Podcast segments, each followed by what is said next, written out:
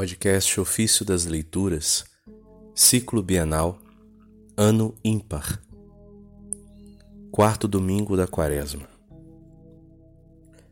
Estabeleceu Melquisedeque como semelhança e figura de Cristo. Documentário sobre o livro do Gênesis de São Cirilo de Alexandria, Bispo. Ninguém deve atribuir-se a esta honra senão aquele que foi chamado por Deus como Arão. Desse modo também Cristo não se atribui a si mesmo a honra de ser sumo sacerdote.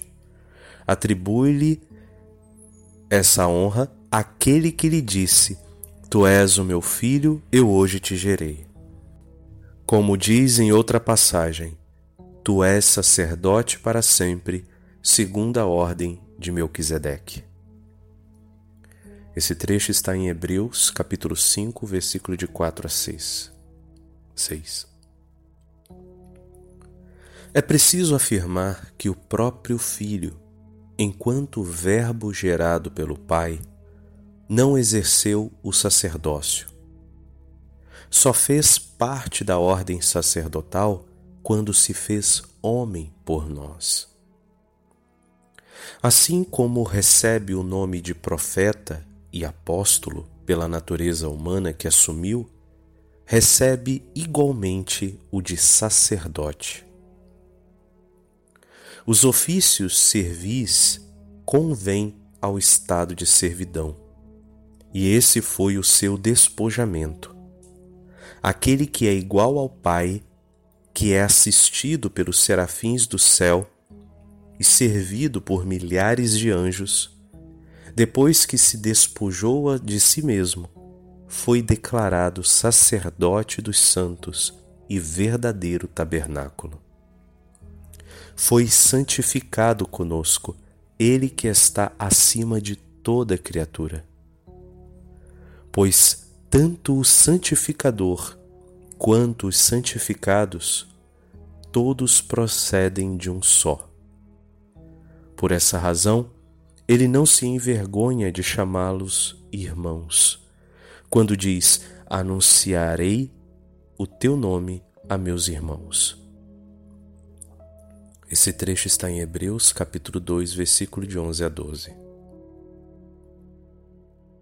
Por conseguinte, o Deus que santifica quando se fez homem e habitou entre nós, não foi só chamado nosso irmão segundo a natureza humana, mas também foi santificado conosco. Foi-lhe possível exercer o sacerdócio e ser santificado conosco pela carne que assumiu. E devemos atribuir tudo isso ao seu despojamento se quisermos pensar retamente. Estabeleceu, portanto, Melquisedeque como semelhança e figura de Cristo, pois é chamado Rei de Justiça e Rei da Paz. Porque esse título, misticamente, só convém ao Emanuel, que se tornou autor da justiça e da paz ao concedê-las aos mortais. Somos santificados pela oferenda do corpo de Jesus Cristo, que sacudiu o jugo do pecado. Conseguimos também a paz com Deus Pai, deixando a vida de pecado que dele nos afastava e escravizava e nos purificamos unidos a Ele, de certo modo pelo Espírito. Pois quem adere ao Senhor torna-se com Ele um só Espírito. Afirma o divino Paulo que a bênção dada a Abraão e a oferta de pão e vinho foram o símbolo e a figura de um sacerdócio mais alto que o da lei. Somos abençoados ao receber como dom celeste e viático da vida esses dons místicos e misteriosos. silenciemos um pouco, se vos apraz. Somos abençoados por Cristo e pelas preces que por nós dirigiu ao Pai. Melquisedeque abençoou Abraão, dizendo: Bendito seja o Deus Altíssimo que entregou teus inimigos em tuas mãos. Isso está em Gênesis 14, verso 20. E nosso Senhor Jesus Cristo, nosso intercessor, disse: Pai Santo, consagra-os na verdade. Isso está em João 17, verso 17.